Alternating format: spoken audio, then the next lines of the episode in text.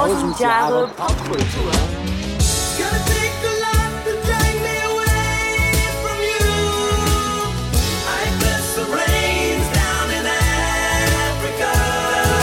Das sind wir wieder bei 1000 Jahre Popkultur.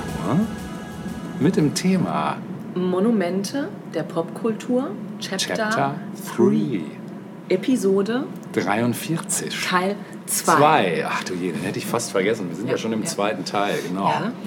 Monumental geht's weiter hier, würde ich sagen. Wir haben einen phänomenal monumentalen ersten Teil war jetzt hinter uns.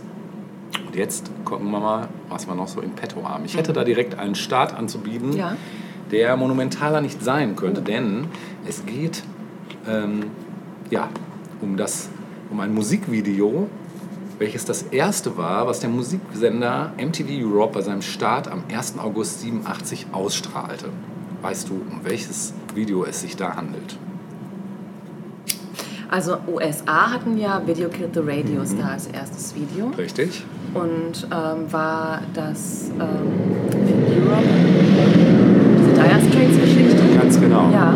Ja, Money for Nothing. Money for Nothing, Ja. genau. Genau. Geld für nix. Genau, Geld für nichts. Ich kann mich an das Video gar nicht mehr erinnern. Aber, Aber das das Video war sehr... also Bestimmt die- noch mal rekapitulieren. Ich werde es auf jeden Fall verlinken. Also für die damalige Zeit herausragend. Interessant, dass Das- du Dire Straits rausgesucht hast. Ja, finde ich auch, äh, weil ich. Stil nein, null, Nein. null. Ich finde aber, dass das einer der wenigen Songs ist, die ich geil finde Ja, von Dire Straits. Es ja. gibt noch einen weiteren, nämlich Sultans of Swing. Ja. Das sind so die beiden geilsten Dire Straits gut, Songs. ne? Ja. Und dann leider war es das auch schon. Und extrem stilprägend äh, prägend auch, ne? Oder? auch, Kann man ja, so sagen? schon, Ja. kann man sagen, ja. Also, ja, wie du schon sagtest, eben von den Dire Straits, ähm, dass diese 85 auf ihrem Album Brothers in Arms veröffentlichte. Und nach der Auskopplung der Single 85 wurde das Stück ein internationaler Erfolg mit einem drei Wochen lang gehaltenen ersten Platz in den amerikanischen Billboard-Charts. War es die erfolgreichste Single der Band. Britischen Heimatland der Band erreichte der Song Platz 4, in Deutschland, wo er im Laufe der Zeit populär wurde, Platz 19. Bemerkenswert war eben aber der in seiner Ausdrucksweise umstrittene Text, das innovative Musikvideo, das erste computergenerierte Musikvideo überhaupt äh, und ein Cameo-Auftritt des britischen Musikers Sting, der Einleitung und Begleitstimme beim Fade-Out im Falsett singt. I want my MTV.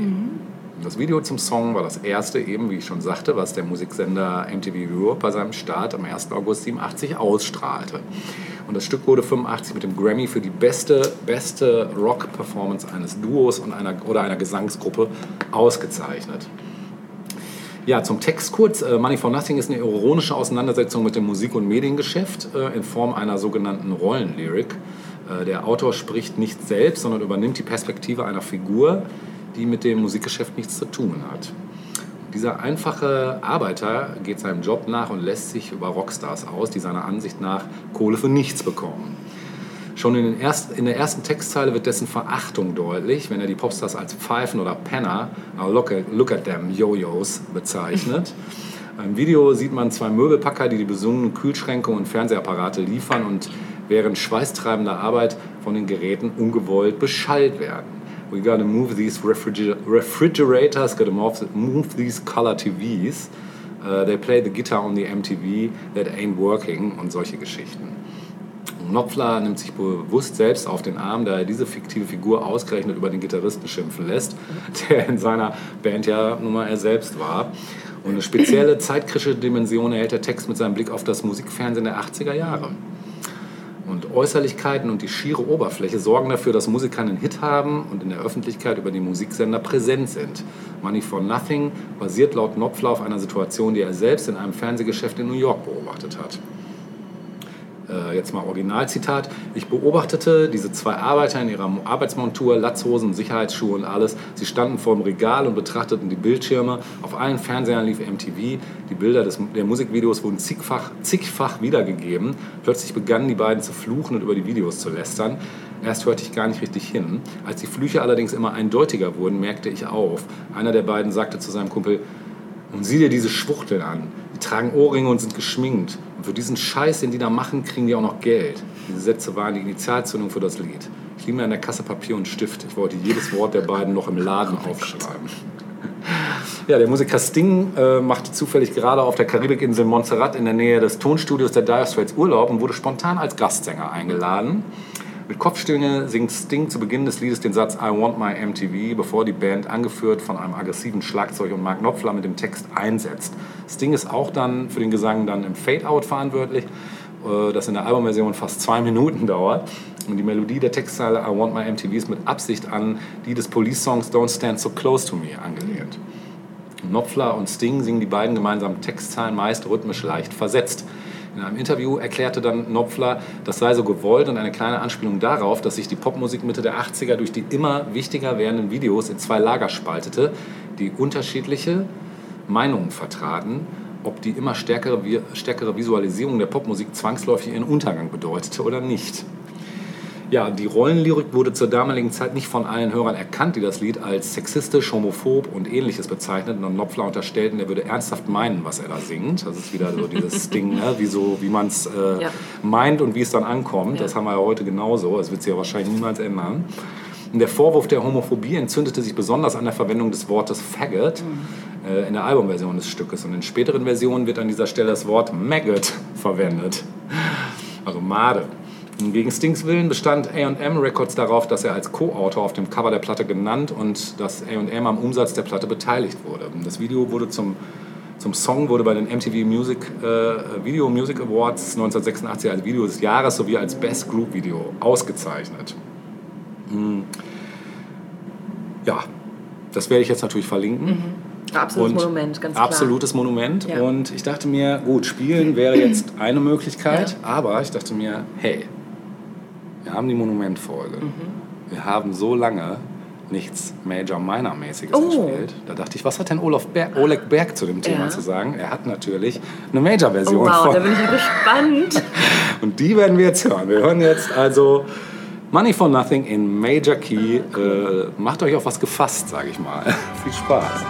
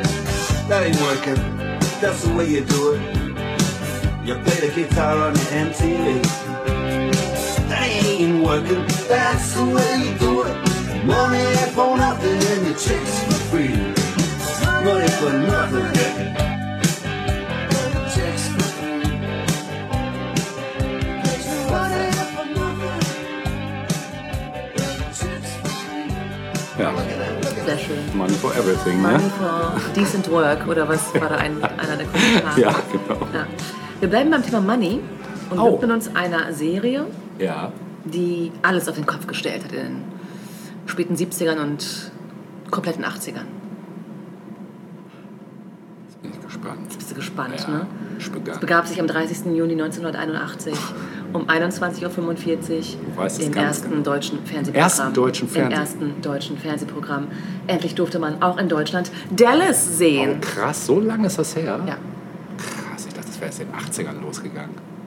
ja, 81. Ach so, 81, okay. Ja, lief aber bereits seit 1978 in den USA. Ah, okay, das war, Genau. wusste ich aber nicht. Und vor dem Deutschlandstart bereits in 70 anderen Ländern. Hm. Was war geschehen? Komisch, oder? Drei Jahre später in Deutschland. Die Ja, ganze Welt Deutschland, war ja. schon Dallas verrückt. Ja, Deutschland halt, könnte man sagen. Wundert mich nicht. Ja, genau, wundert einen nicht, ja. Mhm. Denn die Öffentlich-Rechtlichen weigerten sich zuvor, weil, Serie, weil die Serie als gewaltverherrlichend gesehen wurde. Ja, ja, es gab laut ARD gewaltverherrlichende Inhalte. Okay. Das ist auch der Grund, Nicht erinnern, da was Gewaltverherrlichendes gesehen Ja, du zu bist schon haben. so drin, dass du das gar nicht mehr Nee. äh, Also, objektiv beurteilen mindestens kannst. irgendwo Blut spritzt, ist doch keine Gewalt. aber- Ja, Gewalt kann ja auch anders, ne? So. Häusliche Gewalt.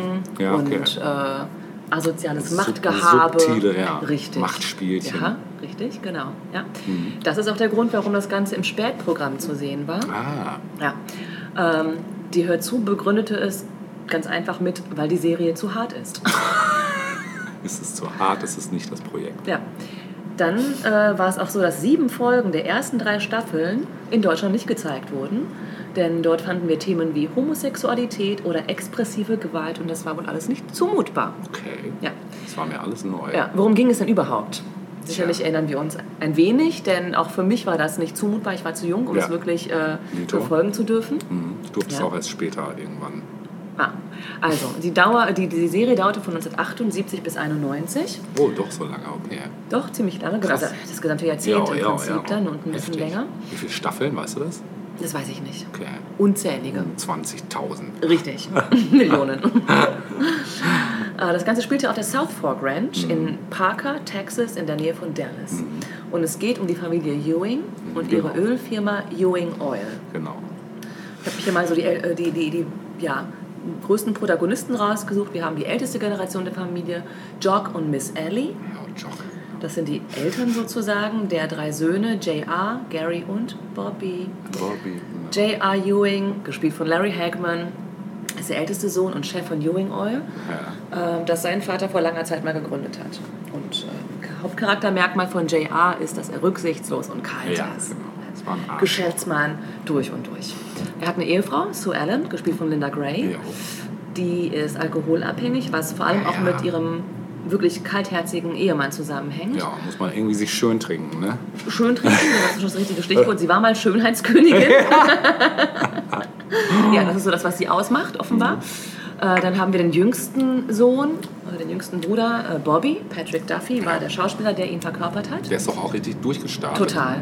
War auch ein absolutes Fernsehidol der 80er Jahre, muss Der man Mann sagen. aus ne? dem Meer. Stimmt, A- Aqu- Aqua. Dings. Ich weiß gar nicht, wie das im Original hieß. Aquaman? Nein. Den gab es auch, aber der ist von DC. Ja, genau. Ja, Bobby ist der Jüngste und gilt als eher so der integre, nette Typ. Der hat eine Ehefrau auch, natürlich, Pamela genannt. Mhm. Ja, Pamela. gespielt von Pamela. Fand ich ja toll. Gespielt von Victoria Principal. Genau. Ne?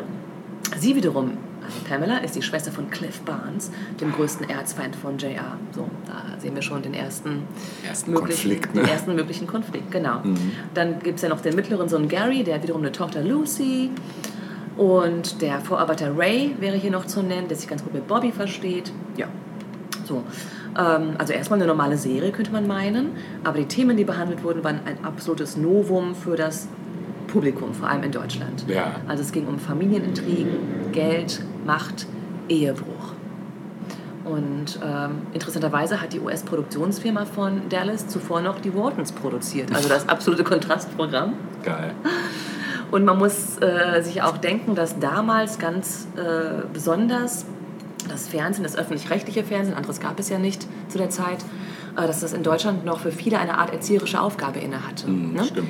Und ähm, plötzlich kam dann sowas wie Dallas um die Ecke. Also das passte irgendwie überhaupt nicht zusammen. Und es gab vermehrt Aufforderungen, die Serie abzusetzen. Also seitens der Politik zum Beispiel, aber auch durch Zeitungen. Die Süddeutsche forderte zum Beispiel boykottierte Ewings. Ja. Aber man kam nicht an gegen den Geschmack der Masse. Ne, das Publikum liebte die Serie und machte äh, selbe eben extrem schnell, extrem erfolgreich. Ähm, Dallas hat die Serienwelt verändert. Das kann man Das kann man sagen. nicht anders sagen, genau. Also zum Beispiel war es so, dass Soaps üblicherweise auch in den USA im Nachmittagsprogramm gezeigt wurden, denn die Hauptzielgruppe war die Hausfrau. ja. Und Dallas war aber Primetime, also Hauptsendezeit am Abend, wenn alle Zeit hatten. Ja. Ähm, es war eine relativ teure Produktion. Ähm, jede Folge kostete 700.000 Dollar.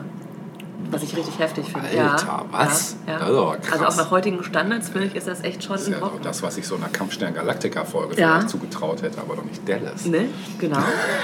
Begründet durch die, aufwendigen, ähm, durch die aufwendige Produktion und Außendreharbeiten. Sowas kostet dann ja immer noch mal gleich Ja. mal um einiges mehr als äh, eine schnöde Serie, die irgendwie im Studio aufgenommen Ja, wird. bist du oder auf so so, viele ne? Faktoren auch angewiesen. Ne? Wetter, Genau. Witterung. Alles muss ja auch irgendwie transportiert werden, die ganzen Leute, Ja. die das dann aufbauen und so weiter. Ja. Ich nehme auch mal an, dass irgendwann die äh, Leute, die, also die Schauspieler auch irgendwann auch entsprechende Gagen erhalten haben. Das Ja, musste ja auch irgendwie finanziert werden. Ne? Ja. Zu Beginn ähm, der Serie waren die Folgen abgeschlossen, aber schon bald äh, änderte sich das. Ne? Also es gab dann eben ähm, insbesondere bei harten Themen auch die berühmt-berüchtigten Cliffhanger. Ne? Stimmt. Ähm, die hat Dallas zwar nicht erfunden, aber auf die Spitze getrieben. Ähm, es gab zum Beispiel einen, ja, erinnerst du dich auch ganz konkret an den einen oder anderen bekannten Cliffhanger? Boah, da brauche ich, glaube ich, Input, aber ich weiß, dass das damals. Dass Wenn ich dich zum Beispiel frage, wer hat denn JR erschossen? Aha, Ne? Das Ja, war so der große, große Cliffhanger. stimmt. Ne? Ähm, das war nämlich am, am Ende der dritten Staffel. Da wurde JR angeschossen Mhm. und ähm, Dachte aber erst, er wäre erschossen, oder? War das nicht so? angeschossen. Er war ja bis zum Ende ein. Ach so, ich weiß es nicht. Ja, da, man wusste natürlich nicht, wie es ausgehen Genau, würde. genau. genau, also genau. man wusste nicht, ob Und er in der nächsten dahinter? Folge noch da ist. Ne? Genau. Ich meine, so war es. Und ähm, die Auflösungsepisode ne, ähm, der nächsten Staffel hatte eine höhere Zuschauerquote in den USA als der Präsidentschaftswahl. Das sagt auch einiges. Das sagt eigentlich alles. Ja. Ja, und der Slogan Who shot JR, also wer hat JR angeschossen, erschossen, war ein Slogan, den CBS, also die, ähm, der Fernsehsender, verbreitet hat. Es gab dann in dem Sommer in den USA auch Slo das T-Shirt mit dem Slogan drauf. Also zum einen Who shot JR, aber auch I shot JR, finde ich auch ganz geil. Ja, genau. Alter, Ja, ja. genau, ja. Also die war 1980 im Sommer 1980 in den, UA, in den USA weit verbreitet. Mhm. Ja, und aber auch weltweit wurde gerätselt. Natürlich nicht in Deutschland, weil da gab es die Serie noch nicht. Mhm. Ne? Ja, ähm, irgendwann war es aber so, dass Zuschauerbefragungen und Quoten vermehrt die Handlung der Serie bestimmten. Mhm. Und der Gipfel dessen war dann die Traumstaffel. Das weiß ich nicht mehr. Ja. aber wenn ich dir jetzt sage, worum es ging, was du sagen? Ja, natürlich. Bitte erzähl. Ähm, Bobby Ewing stirbt, also Patrick Duffy, ne, gespielt von Patrick Duffy, stirbt am Ende der achten Staffel, Mitte, 80, Mitte der 80er Jahre, den Serientod. Stimmt. So. Aber weil die Oh, da war Quoten ich daraufhin auch. sinken, Ja, war ich auch traurig. kommt er zurück. Also, 26 Folgen lang ist Bobby tot, Stimmt. bis er dann eines Tages in, ein, in der letzten Folge der Staffel Ach, krass. aus der ja. Dusche steigt Ja, als wäre nichts gewesen. und sich ne? ergibt, dass Pamela äh, alles 26 Folgen lang nur geträumt hat. Stimmt, ah, das hatte ich nicht mehr auf dem Schirm, aber jetzt, wo du es sagst, das war ganz krass. Und jetzt überlegt dir mal, also okay, Bobby wird erschossen. Okay, die Quoten sinken. Jetzt Ja. sitzen da die ganzen Macher. Was machen wir jetzt? Was machen wir Ja. jetzt? Sagt einer, ich hab's. Ja. Und, ja. Und weißt du, wer das auf die Spitze getrieben Wer hat dann denn? später? David Lynch bei Twin Peaks. Weil da gibt es auch einige Folgen, die sind Ja. total Traum und überhaupt nicht irgendwie mit irgendeiner Relation zu irgendeiner anderen. Ob da, ich, ich- würde David Lynch zutrauen, dass das nichts mit Dallas zu tun hat, sondern alles nur mit sich selbst. Wahrscheinlich. So mit ihm selbst. Aber das ist doch Ja. krass. Also ich meine, das, heute hast du sowas ja hoff, Ja, oft. ja, ne? Also ja. fast in jeder Serie hast du mal irgendwie eine Folge, die irgendwie, keine Ahnung, in einer, entweder in einer parallelen Dimension Genau. oder in einer Traumwelt oder Ja. Was weiß ich, im Drogenrausch oder sonst wie spielt. Damals war es einfach nur pragmatisch. Ja. Und wusste, shit, die Serie soll doch eigentlich weiterhin ein Kassenerfolg bleiben. Geil. Überhaupt so, so dreist zu sein, zu sagen, wir machen das jetzt einfach mal so. Ja. Es wird niemanden stören, alle werden froh sein, Ja. dass Patrick Duffy wieder an Bord ist. Ja, genau. Ja. Ähm, Krass, ja, das weiß ich sehr noch merkwürdig und war auch voll das Ding damals. Mhm. Daran kann ich mich sehr gut erinnern. Ich tatsächlich auch, aber ich wusste es, bis du es jetzt gerade erwähnt hast, nicht mehr. Ja, Das aber auch modisch war. Dallas, war Dallas natürlich absolut Ja. prägend für die 80er Jahre jetzt. Ja. Ne? So, also gut, du und ich haben das vielleicht nicht getragen oder unsere Mütter, aber meine Barbies haben das getragen, was die Damen in Dallas getragen haben. Sag mal, ja? Also gib mal ein Beispiel. Schulterpolster, Rüschen, Ja, topierte doch. Haare. Doch, hat meine Mutter auch. Ah, seine Mutter auch getragen, ja. ja, und irgendwo heißt es hier, die 80er Jahre sind das Dallas-Jahrzehnt. Ist so. Kann man nicht anders sagen. Ne? Ja, das ist so. Ja. Denver kam ja noch dazu dann. Ja, ne? genau. Also Es gab zum einen Spin-Off, das Spin-Off unter der Sonne Kaliforniens. Das Ach lief ja, dann irgendwann im Privaten, glaube ich, im Privatfernsehen in Deutschland. Mhm. Und, und hier äh, Falcon Crest Falcon. Crest, genau, richtig. Genau. Also ähm, unter der Sonne Kaliforniens, also Knots Landing, so hieß es im Original, war Ja. tatsächlich ein richtiges Spin-Off. Ja. Ähm, aber andere Serien, die quasi diesen Vibe aufgenommen haben, waren eben Denver Clan, also im Original Dynasty, ne? Falcon Di- Crest. Dynasty, genau. Genau, Falcon Crest Ja. und ähm, ja, und andere, aber gerade diese genannten, Reich und schön. Reich und Schön kam dann wieder ein bisschen später. später, mhm. Aber alle, genau, alles drehte sich um. Wobei ich glaube, Reich und Schön war dann wirklich auch nur noch im Studio produziert. Ja, das war auch total billow. Ne? Genau. Also, Und das zog sich durch die ganzen 90er ja, bei RTL genau, oder ja. so. Ne? Aber genau. hatte man einmal Lunte gerochen und dann musste man. Genau. Ja, mhm. Ja, aber alles drehte sich um reiche Menschen und deren Intrigen. ja. Ne? ja nun. Wenn man Ja. sonst nicht sein eigenes Leben nicht genug schon hat, Genau. Guckt man sich das halt im guckt man Fernsehen sich das an. Genau. Ja, aber auf jeden Fall ist für mich ganz klar ein Monument der Popkultur, Ja, ne, der Serienwelt Ja. vor allem. Total. Und äh, zum Abschluss ähm, hören wir uns jetzt noch mal ein Stück an, denn natürlich ging es vor allem auch um Geld bei Dallas. Ähm, das hat, haben viele besungen, das Thema Geld. Also Ja. viele Popstars haben das Pink besungen. Floyd zum Beispiel. Bitte was? Pink Floyd zum Pink Floyd, aber auch zum Beispiel, aber auch äh, ein junger Mann namens Barrett Strong, der nämlich das Original vorgelegt hat, das die Beatles irgendwann mal gecovert haben, nämlich Money, That's What I Want. Oh. Und ich habe äh, zuerst äh, geschwankt, ob ich äh, die Beatles, die ja auch ein Monument sind, oder das Monument, muss man sagen, Ja. äh, oder aber Die wir auch schon hatten in der Monumentfolge. Mhm. In der 60er-Folge. In der 60er-Folge, genau. genau. Ja. Aber sie ziehen sich ja auch so ein bisschen Ja, durch äh, hier unsere kommt man nicht drum rum, ne? Kommt man nicht und möchte man auch nicht. drum Möchte man auch nicht, nein, genau. Ja. Möchten das nicht. Ich habe mich aber für das Original entschieden, denn ich finde, dass interessanterweise das Original mehr Drive hat. Von wie? Wie Von einem jungen Mann namens Barrett Strong. Nee, sagt mir gar nichts. Guck, jetzt lernen wir den auch mal kennen. Cool. Ja. Dann hören wir uns den jetzt mal an.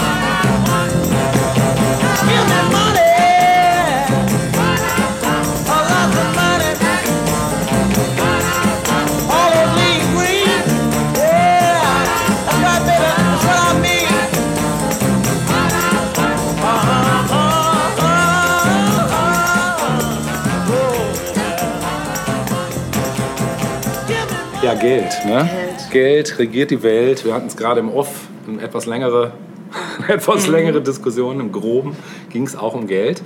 Wie so oft. Auch bei dem nächsten Thema, was ich hier habe, geht es mit Sicherheit auch zum Teil um Geld, denn ich glaube, ohne Geld wäre diese, dieser Marke nicht das geworden, als dass sie ursprünglich gestartet hat. Ähm, es geht um die japanische Firma mit dem Namen Nintendo. Jeder weiß, jeder hat den Namen schon mal gehört. Die wenigsten wissen wahrscheinlich, was diese Firma früher gemacht hat. Also ganz kurz, ja, ihr wisst natürlich alle, dass es um den japanischen Hersteller von Videospielen und Konsolen geht. Ähm, der ursprünglich, und jetzt haltet euch fest, im Jahre 1889 als Spielkartenmanufaktur. Oh, aber das ist dann ja gar nicht so weit entfernt. Nicht so ne? ganz, nee, aber wir kommen gleich noch auf ein weiteres Standbein. Ähm, äh, in Kyoto wurden die gegründet, wo sich auch bis heute der Firmensitz befindet. Mm.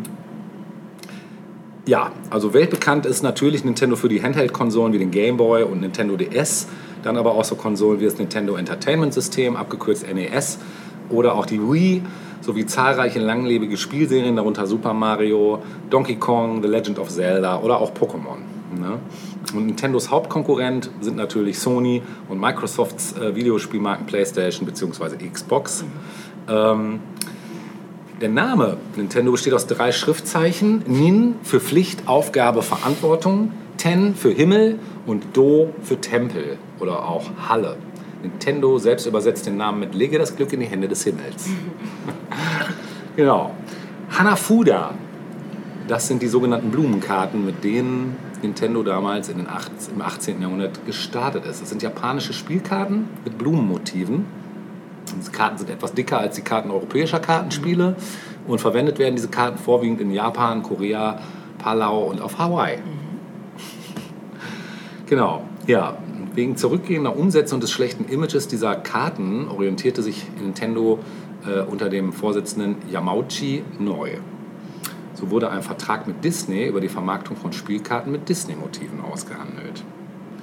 Und weitere Firmenzweige aufzubauen, experimentierte Nintendo zwischenzeitlich dann auch mit Instant-Reis und der Gründung eines Taxiunternehmens.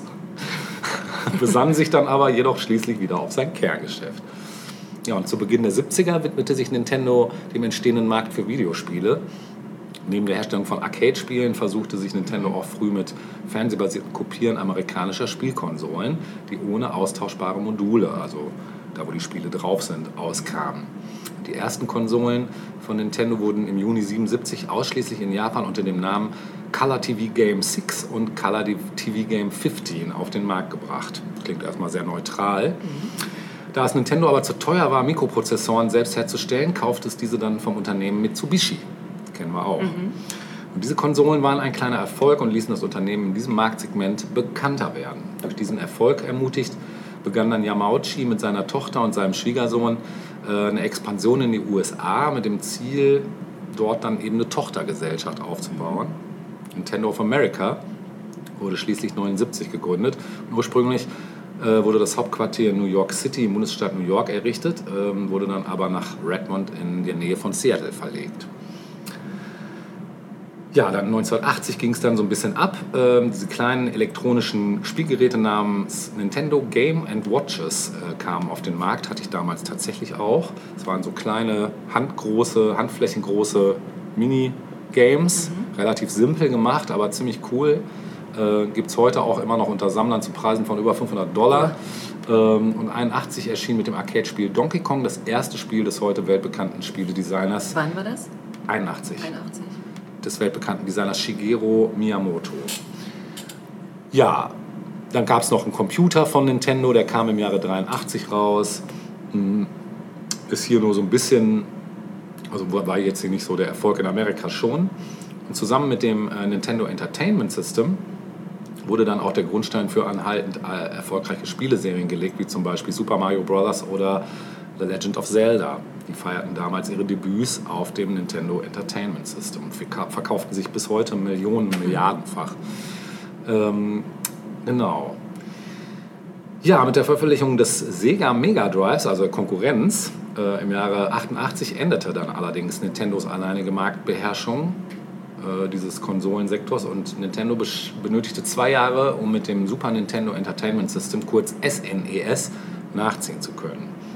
Zur Markteinführung war das SNES allerdings noch nicht sehr erfolgreich, da sich das Nintendo Entertainment System, also ohne S davor, immer noch sehr gut verkaufte. Und den Erfolg verdankt die ältere Konsole eben auch dem Spiel Super Mario Bros. 3, welches mehr als 15 Millionen Mal verkauft wurde.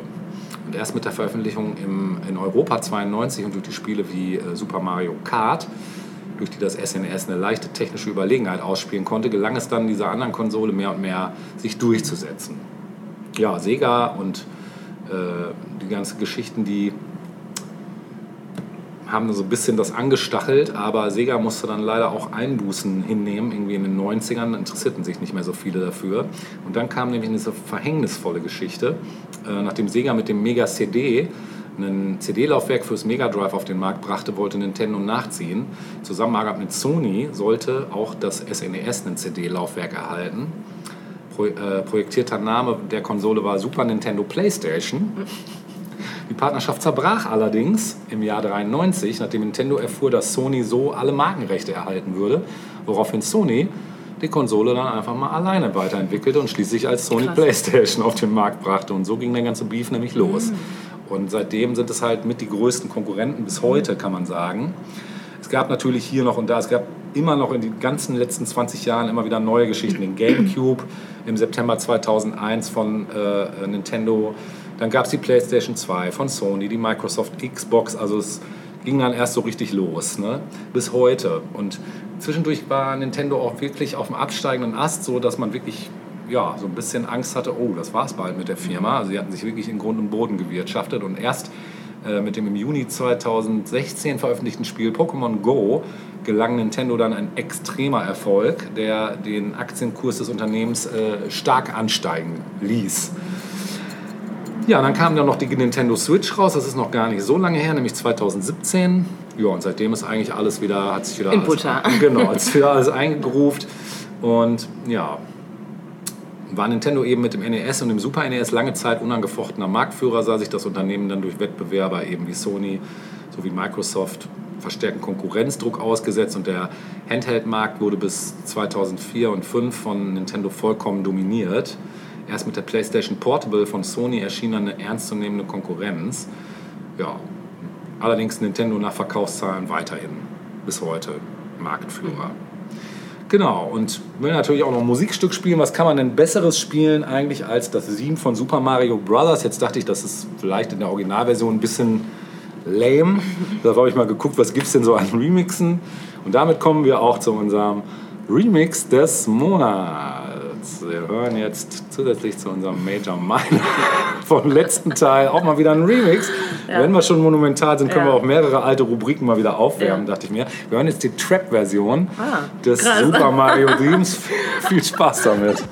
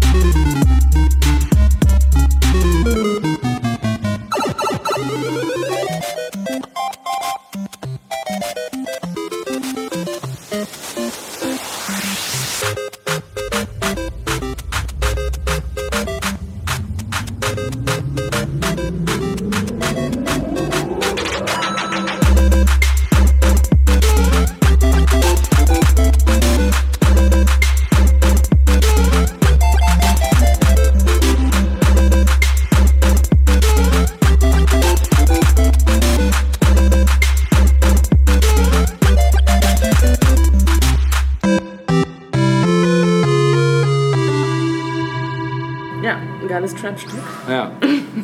Bleibt auch sofort im, in der Hirnrinne hängen. Total. Ja. Wir kommen zum nächsten großen Monument der Popkultur, Mhm. zu einem Film dem Genre Western. Oh, Ja. Das ist einen Film, der bis heute als ein großer Film dieses Genres gilt, nämlich die glorreichen Sieben. oh ja. Das Rohr, zeigt zum, das Rohr neigt zum Biegen. Ja, genau. Moorleichen fliegen. Ja, von 1960, also auch schon eine ganze Weile her, dass das Ganze gedreht wurde. Bisschen älter. Ähm, gedreht von John Sturges, er war der Regisseur. Mhm. Und das Ganze basiert auf dem Film Die Sieben Samurai von Akira Kurosawa What? aus dem Jahre. Echt? Ja. Auf einem, auf einem Martial Arts? Die Grundgeschichte, ja, Krass. ja. Das ist krass, das Ne? wusste ich auch Von nicht. 54. Der Film war tatsächlich, also die Sieben Samurai war ein Hit in den USA. Und das war dann der Auslöser, diesen halt zu nehmen, wobei selbst die Sieben Samurai auf Western, also Western Elemente quasi umgesetzt hat. So, ne? Also alles dreht sich so ein bisschen im Kreis. Ähm, ja, ähm, wir haben eine unglaubliche Schauspielriege hier, wenn wir von diesem Film sprechen. Wobei die meisten der äh, Schauspieler, ähm, die Teil der glorreichen Sieben waren, noch gar nicht so groß waren zu der Zeit, als der Film gedreht wurde. Also der größte Star war ganz klar auch die Hauptfigur, nämlich Yul Brynner. Ja. Ne? Der spielt quasi den Anführer ähm, der, der glorreichen Sieben. Und dann hätten wir so illustre Namen wie Steve McQueen, Ja, Charles Bronson, Ja. ähm, James Coburn, Truppe. ja, Robert Vaughn, äh, Brad Dexler und äh, nicht zuletzt Horst Buchholz. Uns Horst. stimmt. Ja, Das ist ja stimmt. Horst Buchholz, genau. Der quasi den ganz jungen äh, Typen spielt. Ja. Ähm, und natürlich nochmal als großen Gangster-Anführer Eli Wallach als Calvera in seiner Rolle. Ja, worum geht es denn überhaupt? Es geht um ein mexikanisches Dorf, das regelmäßig von Banditen, angeführt von eben jenem Calvera, ausgeraubt wird. Und zuletzt wird sogar ein Bewohner von Calvera getötet. Ja, die Bewohner entscheiden sich, dass es nun genug ist und sie sich wehren müssen. Es jetzt, aber jetzt reicht es wirklich. Jetzt ist aber jetzt aber Feierabend. jetzt schlägt's ja. 13. Ja, also. Und drei Bewohner des Dorfes ähm, nehmen sich Wertgegenstände, nehmen Wertgegenstände mit und reiten damit in einen US-Ort an der Grenze, um Waffen zu kaufen oder einzutauschen. Das ist so der Plan. Also sie wollen sich erstmal selbst wehren. Dort treffen sie aber auf Chris Adams, gespielt von Joel Brenner, äh, der zugleich ein ehemaliger Revolverheld ist. ja. Wie die Band. Genau. Der rät ihnen wiederum, ähm, andere Typen zu engagieren, äh, die quasi den Job für sie übernehmen. Also, ne? es gibt eine Menge anderer Revolverhelden neben mir. Du sollst rate keinen euch- anderen Revolver nehmen. Ja. genau. nee, nee, er sagt, das darf sein. Und bevor ihr jetzt selbst zur Waffe greift, ohne es wirklich zu können, schaut doch zu, dass ihr ne, eher Profis engagiert. Ja. Und ähm, Chris hilft ihnen dann auch dabei, zuerst, da Le Leute zu finden, entscheidet sich dann aber ähm, relativ schnell, selbst eine Schutztruppe aufzubauen und anzuführen für eben dieses Dorf. Ja, und dann äh, beginnt der Film so richtig, in dem dann eben diese sechs Typen rekrutiert werden müssen. Und ähm, alle diese Typen bringen eine eigene Story mit. Also wir haben zum Beispiel Vin Tanner, der durchs Spielen pleite gegangen ist, also spielsüchtig sozusagen, ja, und pleite. Dann ähm, haben wir Harry, äh, ist auch nochmal so ein eigener Charakter, der zum Beispiel glaubt, dass Chris den Großteil der Gage einsacken wird. Ähm, Bernardo äh, ist wiederum einer, der insgesamt im Leben wenig Glück gehabt hat und sich dann auch irgendwie dazu durchringt, das jetzt auch mal zu machen. Dann haben wir den Messer- und Waffenkenner Britt, äh, der einfach Bock hat auf die Aufgabe. Ne? Ich finde das geil. Lee ist wiederum einer, der ist äh, traumatisiert und auf der Flucht. Ja? Das heißt, alle bringen sie ihre eigene Hintergrundgeschichte mit. Und ähm, während sie also von der US-Grenze wieder zurück äh, Richtung Dorf reiten, folgt ihnen der junge Heißsporn Chico, gespielt von äh, Horst Buchholz. der will, der will Revolverheld werden, äh, wurde aber bisher abgelehnt von Chris. Also er sagt, ne, du bist ein grün, grün, schwarz, also, ja genau, genau, genau. Aber da er ihnen ständig hinterher reitet und immer wieder versucht zu beweisen, dass er es auch drauf hat, ähm, imponiert äh, Chris das so sehr, dass Chico der siebte Mann wird. So, das heißt, wir haben alle glorreichen sieben beisammen und sie landen dann irgendwann wieder im Dorf und wir beginnen dann Befestigungen zu bauen. Ähm, außerdem bringen sie den Bewohnern das Schießen bei. Ähm, ja, und irgendwann fällt aber auf, dass kaum Frauen im Dorf zu sehen sind. Chico, der Jüngste, findet dann aber heraus, dass sie sich verstecken, weil sie Angst vor Vergewaltigungen durch die Revolverhelden haben. Also, ne, so Krass. haben schon einiges erlebt von Fremden sozusagen, ja. Und Typen mit Waffen und ähm, naja, aber so findet sich das Dorf eben auch mit dieser Situation irgendwie zurecht. Und die Bewohner und die glorreichen Sieben freunden sich miteinander auch an. Ähm, irgendwann werden dann drei Leute von Calvera, also von diesen Banditen, geschickt, um das Dorf auszukundschaften. Und dadurch werden ähm, allerdings durch einen Fehler von Chico, von dem jungen Typen, alle drei getötet, statt gefangen genommen zu Ja, ja, werden. ja, Ja. Ähm, daraufhin kommen dann Calvera und seine Banditen einige Tage später bewaffnet ins Dorf. Es kommt zu einem Schusswechsel. Einige Banditen werden getötet. Ähm, und das Dorf ist froh, weil es glaubt, dass Calvera aufgeben wird. Ja? Aber wieder haben wir Chico, der jetzt irgendwie das, den Fehler von vorhin sozusagen gut machen wird, äh, indem er herausfindet, dass Calvera zurückkehren muss, weil seine Gruppe keine Lebensmittel mehr hat. Ah, Also der muss okay. einfach zurückkommen, um irgendwie die Kohle und Wertgegenstände einzusacken. Ne? Ja, mehr will ich gar nicht äh, sagen. Ähm, das ist natürlich ein absolutes Monument der Popkultur. Absolut, ja. Ja? Ähm, und was den Film eben ausmacht, ist, ähm, dass er zum einen eben so diese ganze Geschichte umfasst, wie ähm, also zum einen natürlich eben dieser große Teil, wie die sieben sich überhaupt zusammenfinden. Mhm. Ne? Und ich finde, ähm, das wiederum war auch so stilprägend in gewisser Weise. Also ich denke da auch schnell an so Filme wie Ocean's Eleven oder so, Ja. ja? wo dann auch irgendwie ein Stimmt. Typ so einen Auftrag hat und dann seine alten Buddies irgendwie holt Ja, und so, bis sie dann genau. irgendwann zusammen sind. Oder auch Reservoir Dogs. All, dieses, all, diese, all diese Sachen Ja. basieren auf einem ähnlichen Schema und machen es auch total aus. Also bevor die Gruppe beisammen ist, ist das ja schon die Hälfte des Films, ne? das, das Suchen der Leute Ja. halt. Ja? Ich finde ich, find ich auch immer unterhaltsam Voll, sowas. Ne? Ja, genau. Ja. Ähm, und dann natürlich auch ähm, ja, die Eigenheiten der Sieben. Also, dass jeder irgendwie so ein eigener Charakter ist und vielleicht auch ja, unterschiedliche Beweggründe hat, ähm, dabei sein zu wollen oder müssen, zu müssen. Ne? Ja. John Carpenter, kennen wir alle als Regisseur, als Bekannten, sagte, die glorreichen Sieben sei der Anfang vom Ende des klassischen Westerns gewesen. Und es stimmt auch, denn die Western der 40er und 50er, also gar nicht als Down, ne, sondern es hat eine, ja, es war eine Zäsur, Zäsur, im, im ja. Grunde genommen. Ne? Ähm, die Western der 40er und 50er hatten eher simple Westernhelden. Ne? Also so aus einem klaren Holz geschnitzt und wusste man, was man hat und die hatten ihre Moralvorstellungen Ja, und so. ja. Und ähm, die glorreichen Sieben ähnelt den klassischen Western in seiner Atmosphäre, Mhm. ja? bringt aber Sozialkritik mit ein, was du halt für überhaupt nicht hattest. Ne? Oder wenig, wenig. Ähm, und das war dann verstärkt in späteren Western auch zu sehen. Also Mhm. der Mann, der Liberty Valance erschoss, wo es dann auch um so gefallene Westernhelden vielleicht Mhm. auch geht, die irgendwie nicht alles hinkriegen. Oder wir hatten hier 12 Uhr mittags zum Ja, Beispiel ja. auch kürzlich Stimmt, noch. Ne? ja. Ist auch so eine, so eine Abkehr von diesem klassischen Ding. Stimmt. Ne? Ja. Aber auch ein Monument, 12 Uhr Mittag. Absolut, na klar. ja, klar. Ja. Und der Film ist auch bekannt und auch zu Recht äh, dadurch, dass er einfach visuell extrem überzeugt. Also die Kameraeinstellungen sind toll. Ähm, es ist einfach ein absolut sehenswerter Film. Ne?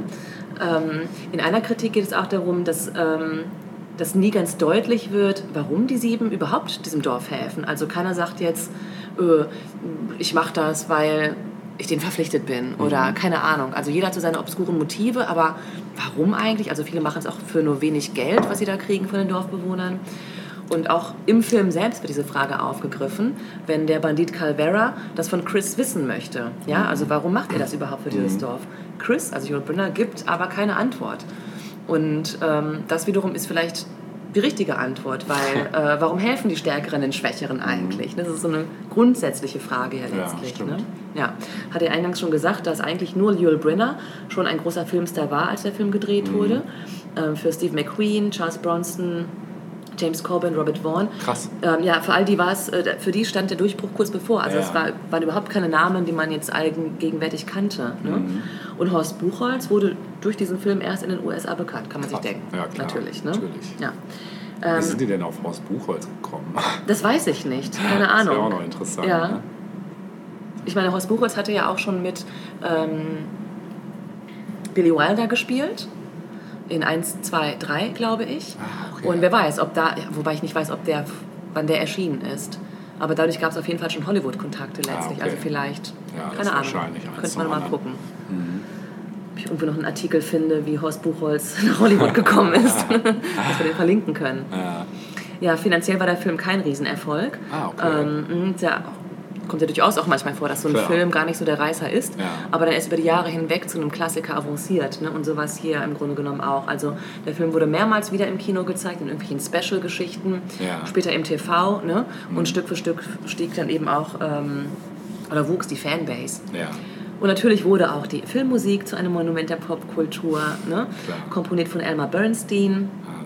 Ähm, und interessant fand ich noch den Zusatz hier, dass äh, Emma Bernstein sich ganz genau angeguckt hat, wie äh, die Szenen gedreht wurden. Also der Regisseur Sturgis drehte viele lange Einstellungen ähm, statt schnell geschnittene Abfolgen. Und Bernstein hat sich gesagt, okay, ich mache mal bewusst das Gegenteil. Also ähm, während die Einstellungen teilweise lang, lang waren, hat er für die Musik ein schnelles Tempo gewählt. Ah, okay. Cool, oder? Cool. Muss man auch erstmal drauf kommen. Ja, ne? stimmt. Ja. Lustigerweise wurde die Musik später von Marlboro für Werbespots aufgegriffen. das hat tatsächlich auch nochmal zu dieser ganzen Monumenthaftigkeit beigetragen. Ne? Äh, Und das Schöne ist, dass es den Film auf Englisch in voller Länge auf YouTube Oh, zu sehen das gibt. ist geil.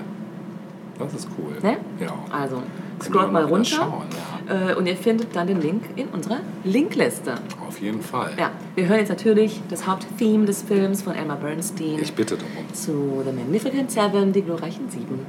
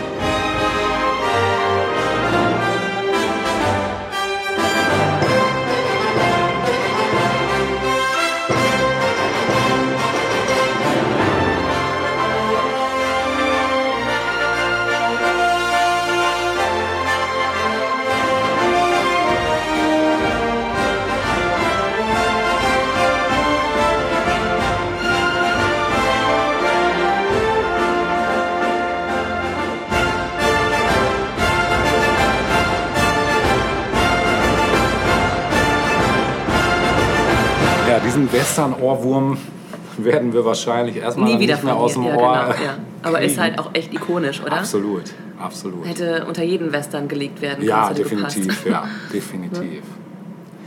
Ähm, ja, ich komme auch zu was Ikonischem, nämlich zu einem Buch, ähm, ein, um genau zu sein, eine zusammengehörige Reihe von Science-Fiction-Romanen.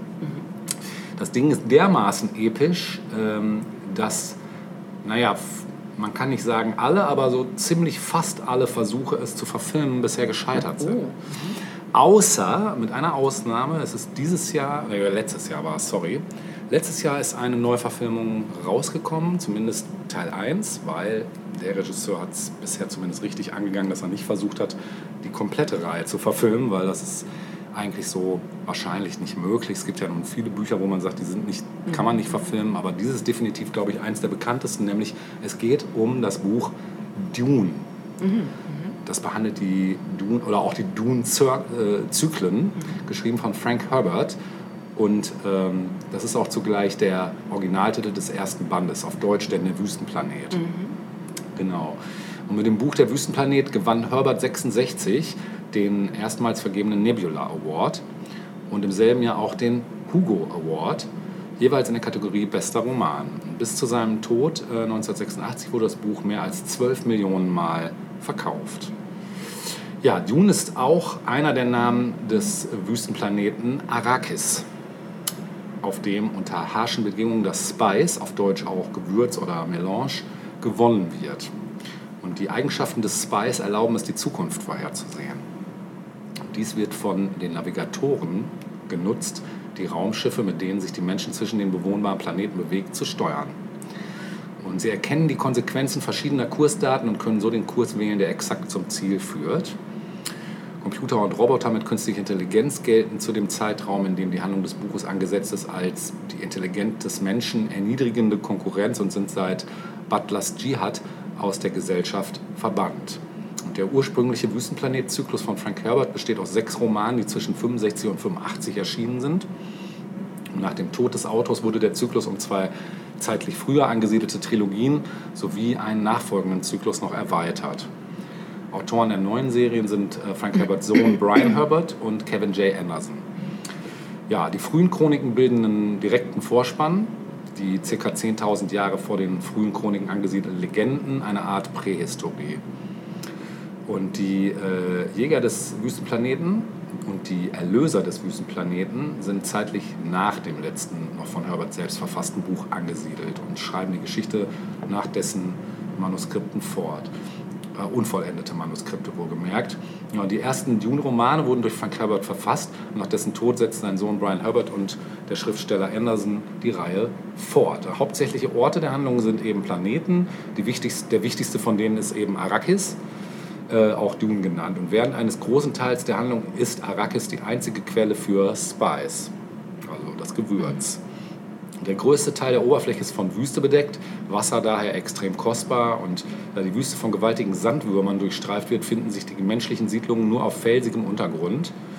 Oder sie sind, wie die Verwaltungssitze der regierenden Familien, äh, durch einen Schildwall aus Bergen umschlossen.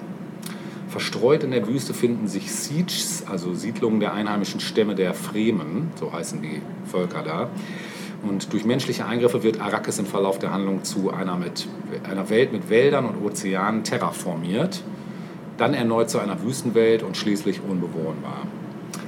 Ja, es wurde mehrfach versucht, eben den Stoff äh, von Dune auf die Kinoleinwand zu bringen oder fürs Fernsehen zu adaptieren. Da möchte ich noch ganz kurz drauf kommen. Es gibt einmal die. Ganz kurz, aber das sind dann äh, Hauptfiguren, die dann irgendwie Genau, die Story richtig. fortführen. Genau, also es ist halt so, es geht hauptsächlich erstmal um diese äh, eine Familie, also um dieses Königshaus. Und damit geht jetzt auch die Neuverfilmung los. Die hat sich also erstmal nur darauf ähm, gestürzt. Und ähm, ich will aber noch vorweg, bevor ich zu der Neuverfilmung komme, äh, es gibt einmal die Nichtverfilmung von äh, Jodorowsky, das ist, der ist relativ bekannt im Filmsegment, das war ein französischer Autor, Verleger und Produzent. Ähm, äh, beziehungsweise auch ein Autor, genau, habe ich gesagt, ne? Ja. Und das sollte eben der, unter, äh, der Comiczeichner Möbius sollte da Ganze noch mit, der sollte damit zu, also der hat quasi die, das Storyboard dafür gezeichnet, welches er dann in vielen Produktionsfirmen in Hollywood anbot. Doch diese scheuten die Investitionen in die sehr experimentelle Adaption trotz der illustren Darstellerriege, die schon vorab von Jodorowsky für das psychedelische Filmprojekt begeistert worden waren, nämlich unter anderem David Carradine, ähm, Charlotte Ra- Rampling als Lady Jessica, Orson Welles als Baron Harkonnen, Gloria Swanson als Gaius Helen Moller, also Salvador Dali und Mick Jagger sollten prominente Rollen spielen, Pink Floyd die Musik beitragen, also der hatte sich einiges Ja, ja, vorgenommen. Ne? Und für Jodorowsky der, äh, Jodorowsky, der seit Mitte der 70er dann eben vergeblich an dieser Verfilmung arbeitete, schuf der Schweizer Künstler Giga, der auch das Alien designt hat, im Februar 76 eine, einige Gestaltungsstudien, die dann aber nicht übernommen wurden. Veröffentlicht wurden diese in Gigas Buch Necromonicon. Und äh, Jodorowsky, plante sogar Salvador Dali für eine 100.000 Dollar Minutengage in seinem Dune-Projekt auftreten zu lassen. Und ähm, ja, Giga, der beschäftigte sich in den wenig fertiggestellten Zeitungen, äh, Zeichnungen mit dem Palast der Hakonnen, das ist diese Familie. Einige der von Giga für den Film entwarfenen Möbel wurden von dessen Werkstatt hergestellt und schließlich für die Ausstattung seiner Giga-Bars genutzt. Die gibt es tatsächlich. Äh, Sie sind auch über seine Website erhältlich. Und ja, für Jodorowsky schuf 1975 auch der britische Künstler Chris Voss einige Gestaltungsentwürfe, die im Buch 21st Century Voss mit einem Vorwort von Jodorowsky veröffentlicht wurden. Ähm, zeug- zeichnete überwiegend äh, Raumschiffentwürfe für das Projekt und die Bemühungen Jodorowskis um die Verfilmung bilden eben die Grundlage des amerikanisch-französischen Dokumentarfilms Jodorowskis Dune von 2013. Sehr übrigens sehenswert, würde ich auch verlinken wollen. Das Ganze ist aber leider eben aufgrund von mangelnden finanziellen Mitteln und auch natürlich utopischen Gagen eben Ja. nicht nicht verfilmt worden. Dann gab es eine Erstverfilmung tatsächlich von meinem persönlichen Helden, nämlich David Lynch im Jahre 1981. Habe ich tatsächlich auch gesehen, auch sogar im selben Jahr oder ein Jahr später. Ich habe das überhaupt nicht gerafft in, meinem, in dem Alter damals. Ich war irgendwie zehn oder so. Nee, jünger, neun. Und ich saß im Kino und dachte, what the actual fuck. Ich habe mir dann später nochmal angeguckt, habe immer noch nicht viel verstanden und bin dann bei meiner Recherche ähm, darauf gestoßen, dass David Lynch auch ein bisschen, ja, dem haben sie das auch zurechtgestutzt. Die, der hatte viel, viel mehr Material. Der Film wäre eigentlich drei Stunden lang mindestens gewesen. Und die haben den da um die Hälfte aufgrund von Budgetproblemen So dass man nichts mehr verstanden hat. Richtig, genau. Also es war eigentlich auch vor allen Dingen, es war jetzt ja nicht so wie jetzt bei der Villeneuve-Neuverfilmung so, dass klar ist, da gibt es mehrere Teile von, sondern es sollte die ganze Geschichte in einem Film erzählen. Also da hätten drei Stunden Ist ja auch wahrscheinlich. krass, krasses genau. Vorhaben einfach, ne? Genau, und dafür muss man ehrlich gesagt sagen, ist es gar nicht so schlecht geworden, was er da gemacht hat. Es ist halt lynchig, ne? Aber irgendwie halt auch so was Spezielles. Also ich habe so keinen Vergleich zu Lynch anderen Filmen, außer dass dieselbe Darstellerriege wie Kyle MacLachlan und so sind natürlich wieder alle dabei. Sting hat auch einen Auftritt, ähm, der äh, spielt mit, genau. Und naja, es wurden dann auf jeden Fall 2016 von Legendary Pictures äh, wurden die Rechte gekauft und 2017 bekannt gegeben, dass Dennis Villeneuve äh, Regie für eine Neuverfilmung führt. Und die ist dann im, am 22. Oktober 2021 in die Kino gekommen. Äh, in die Kinos gekommen. Und äh, ich muss ehrlich gesagt sagen, äh, der erste Teil war phänomenal. Also das schreit auf jeden Fall nach mehr. Und ich bin sehr gespannt, wie sie es jetzt weiterführen. Ich habe die Bücher nicht alle gelesen. Ich kenne nur den ersten Hauptband. Und das war schon wirklich sehr gut adaptiert. Also sehr Also ich weiß, dass bildgewaltig. es auch großes Thema gewesen ist, aber hatte dazu jetzt keinen Bezug. ja, Aber habe auch nochmal mitbekommen, dass es Zendaya ja auch nochmal auf ein ganz anderes Level gehoben definitiv, hat. so, ja, ne? definitiv. Spielt auch eine Ja. super Rolle. Also es ist halt so, die ganzen auch hier äh, jo, äh, Oscar Isaac spielt da mit und so. Also es Mhm. ist wirklich super besetzt. Es ist äh, bildgewaltig, Musik ist, der, der Sound ist unfassbar. Also und es ist so ein Film, den muss man auf dem großen, Mhm. weil der einfach, der wirkt der nochmal ganz anders. Ne? Also wirklich bisher alles richtig gemacht. Ja, ähm, natürlich gibt es diverse Adaptionen für Spiele, Brettspiele, Computerspiele, es gibt Comic-Adaptionen. Also das Ganze wurde auch schon seit Erscheinen des Buches mega ausgeschlachtet. Genau, also empfehlenswert für alle Freunde von Science Fiction und guten Geschichten. Äh, definitiv sowohl das Buch als auch jetzt die Neuverfilmung oder auch, gut, Lynch-Fans werden die, Die Lynch-Version Versuche, die kennen es da vorgegeben hat. Genau, genau. Äh, diese Dokumentation da äh, über die Jodorowsky-Geschichte, äh, die werde ich auf jeden Fall verlinken. Mhm. Und ich muss natürlich noch ein Musikstück spielen. Ja. Äh, ich werde jetzt spielen äh, den, das Stück mit dem klangvollen Titel Arrakis, also mhm. der Wüstenplanet, von der ähm, britischen Formation Black Sun Empire in einem Remix von Noisia, damit wir auch mal ein bisschen Drum and Bass hier mhm. heute haben. Schön. Oder haben wir überhaupt schon mal Drum and Bass? Wenn, dann ist es ewig her. Ja gibt jetzt richtig auf die Fresse tonal. Viel Spaß damit.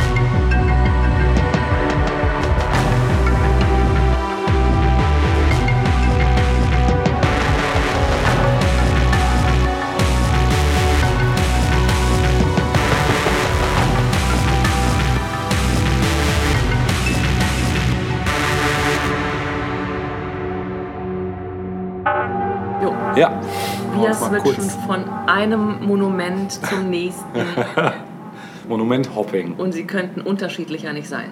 Jetzt Nicht wahr? Ja, das auf jeden Fall. Ja. Also bisher ähm, Ja. können wir uns da nichts vorwerfen, würde ich sagen. Das ist jetzt nicht abwechslungsreich. Ja. Also, wir kommen zu einem Kleidungsstück, denn auch das haben wir ja gerne mal dabei bei Ja, das unseren hatten wir auch Monumenten. noch gar nicht, ne? Hatten wir diesmal noch gar nicht, auch Nee. letzte Woche noch nicht. Nee. Und wir haben auch schon einige durch tatsächlich. Also, ne, ja auch nur eine begrenzte Anzahl an äh, klassischen Kleidungsstücken, die wir heute vielleicht als Monument bezeichnen würden. Mhm, stimmt. Ähm, aber das hier gehört definitiv dazu. Denn bis in die 80er waren Schuhe einfach nur Schuhe. Schuhwerk. Ja. Und dann kam das Jahr 1985. Oh. Und Nike brachte ein paar Oh. Basketballschuhe auf den Oh. Markt, die schnell Kultstatus erreichen sollten. Das war die Air Jordan. Ja, das ist definitiv Dadang. bis heute.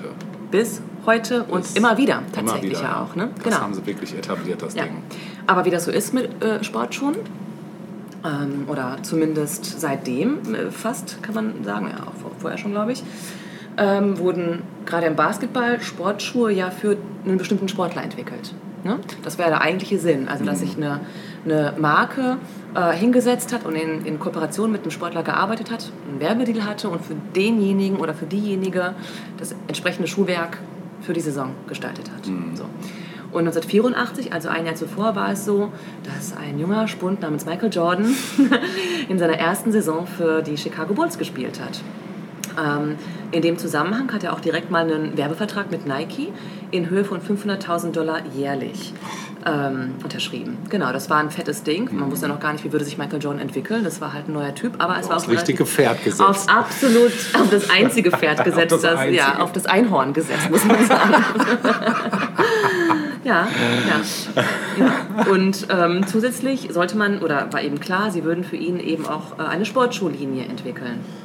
Ähm, dieser Deal war einer der teuersten Werbeverträge für einen Vereinsneuling überhaupt. Ja, ähm, allerdings hat es zuvor schon andere Versuche gegeben, ähm, also kurz davor, ähm, andere Deals äh, zu vereinbaren, nämlich zwischen Jordan und Adidas zum Beispiel oder Converse, die nicht zustande gekommen waren. Ah, okay. Und also man, man entsprach einfach nicht dem, was Jordan sich darunter vorgestellt hat, ne, was Ja. man mit dem vorhatte. Und jetzt war eben Nike am Zug und die mussten es einfach bringen. Ja. Ne? ja. ähm, Phil Knight, Gründer und Chef von Nike, beauftragte deshalb Peter C. Moore, äh, das Design zu gestalten. Ähm, und Nike hatte passenderweise gerade erst die neue Technologie der Air Soles, also der Luftsohlen, für Laufschuhe entwickelt.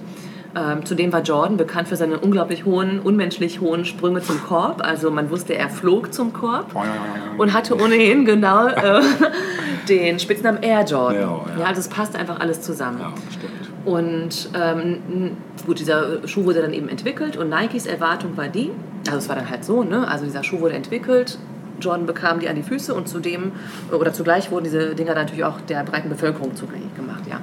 Und bitte mal, den unsportlichen sozusagen, ja. Äh, Nikes Erwartung war, dass sie am Ende des Vierjahresvertrages, also äh, Diese Summe äh, war eben die jährliche und äh, dieser Vierjahresvertrag bestand eben aus drei Millionen Dollar insgesamt ne, für Michael Jordan. Und dass am Ende dieses Vierjahresvertrages, ähm, nee, Entschuldigung, dass am Ende des Vierjahresvertrages drei Millionen Dollar an den Air Jordans, ähm, dass sie so viel verdient haben würden an den Okay. Air Jordans. Das war so das Ziel, ja, die Erwartung.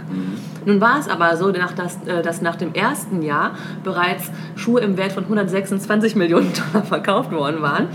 Also ein Krass. absolut unglaublicher Erfolg war mit diesen Schuhen plötzlich da. Also es war, ja, es war einfach nicht zu erwarten. Ne? So.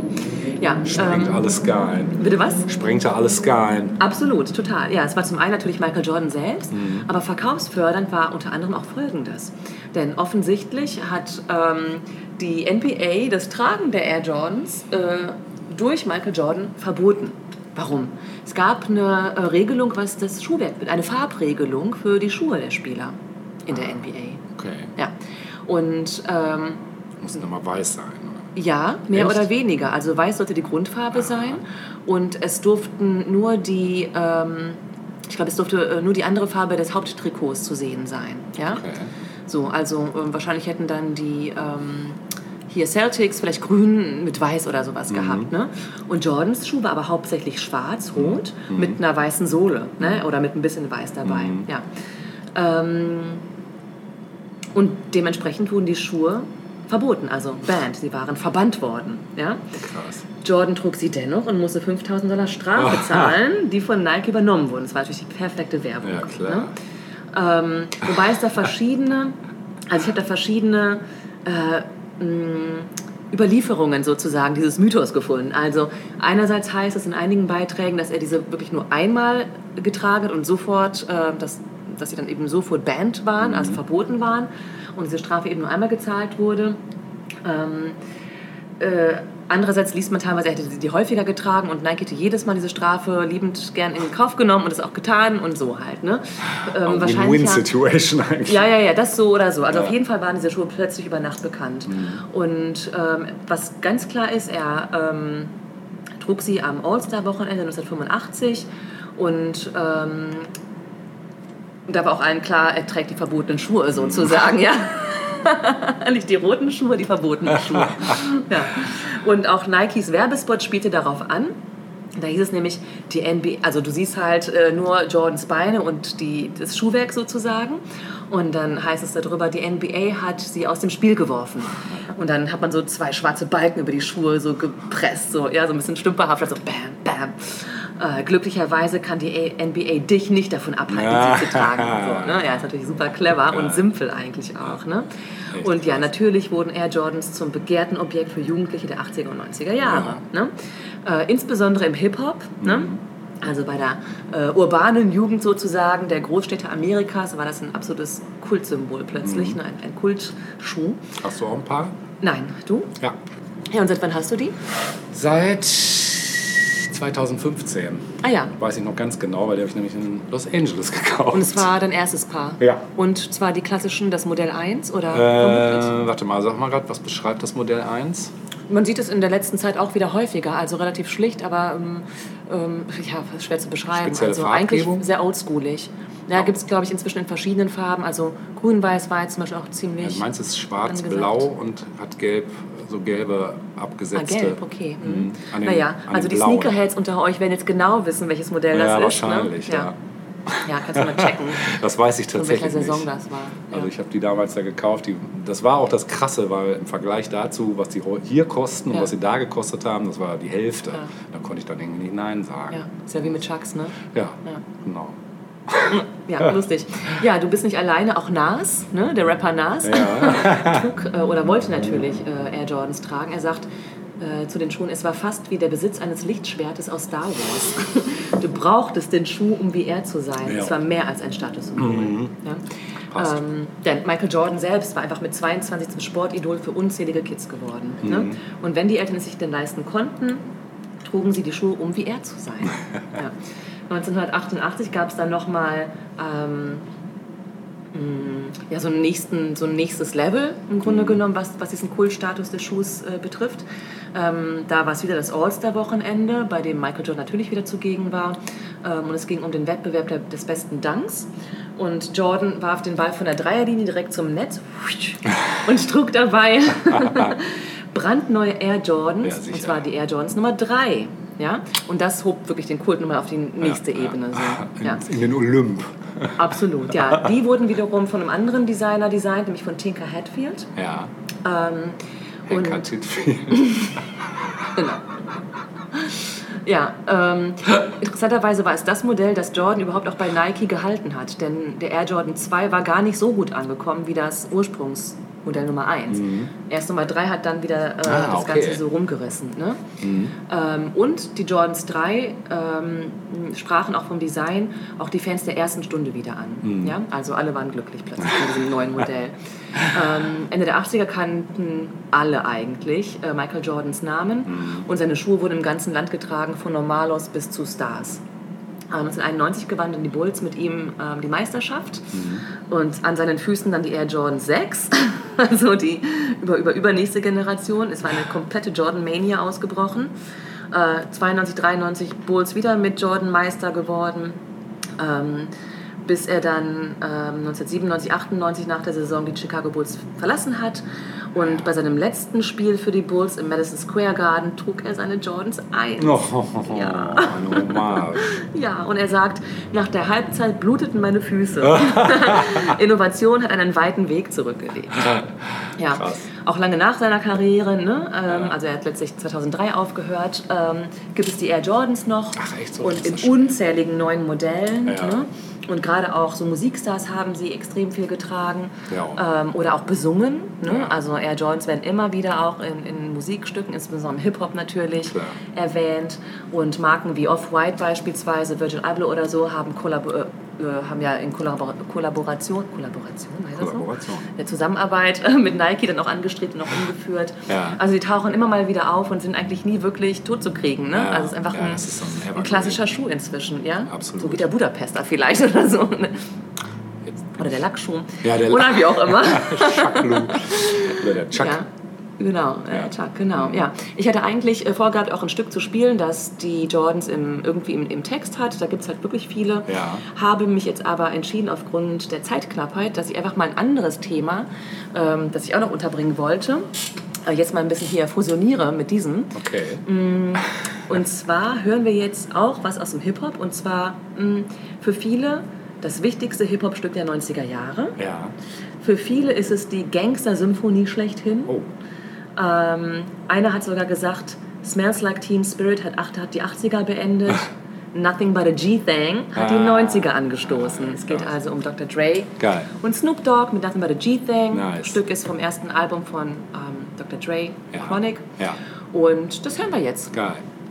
Perfekte Wahl. Viel Spaß. Aus copyright-technischen Gründen können wir diesen Song nicht zur Verfügung stellen.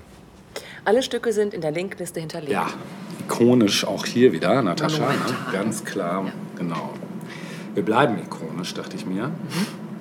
Das würde es vereinfachen. Ja. Ich hatte ja im ersten Teil schon gesagt, dass ich mich so ein bisschen auf das Soul-Genre, jetzt gar nicht vom musikalischen Aspekt her, das jetzt irgendwie zu beschreiben, sondern eher von den Protagonisten, die ich so für mich persönlich so da als wichtigste sehe. Was ich da auch nochmal ganz wichtig feststellen wollte, ist, dass gerade im Soul es natürlich auch hauptsächlich die schwarzen Musiker sind, die Ja, da ja.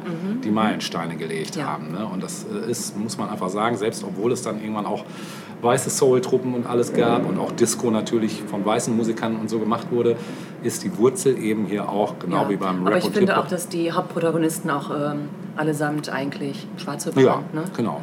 Wenige Ausnahmen tatsächlich. Genau. Und so hast du es ja eigentlich fast bei, also bei Rap und Hip-Hop ist es ja genauso. Ja. Ne? Ähm, genau, wir kommen jetzt zu einem meiner, ja, den ich erst spät entdeckt habe, muss ich dazu sagen. Ähm, und eigentlich immer nur so den Klassiker von ihm kannte und das ihn auch geil fand, ähm, nämlich Theme from Shaft. Die Rede ist von Isaac Hayes. Und erst viel später entdeckt habe, mein Gott, was ist das denn für ein krasser Typ? Also das war, äh, ein, ja, war leider, weil er ist am 10. August 2008 in Memphis verstorben und ist in Tennessee am 20. August 42 geboren. Äh, das war eben ein US-amerikanischer Soul-Musiker, Komponist und auch Schauspieler. Und im Jahr 2002 wurde er in die Rock'n'Roll Hall of Fame aufgenommen. Mit seiner markanten markante, wir sind wieder bei markanten Stimmen, weil Barry White hatten wir letzte Woche und auch die Stimme von Isaac Hayes ist im Bass-Bariton-Bereich angesiedelt.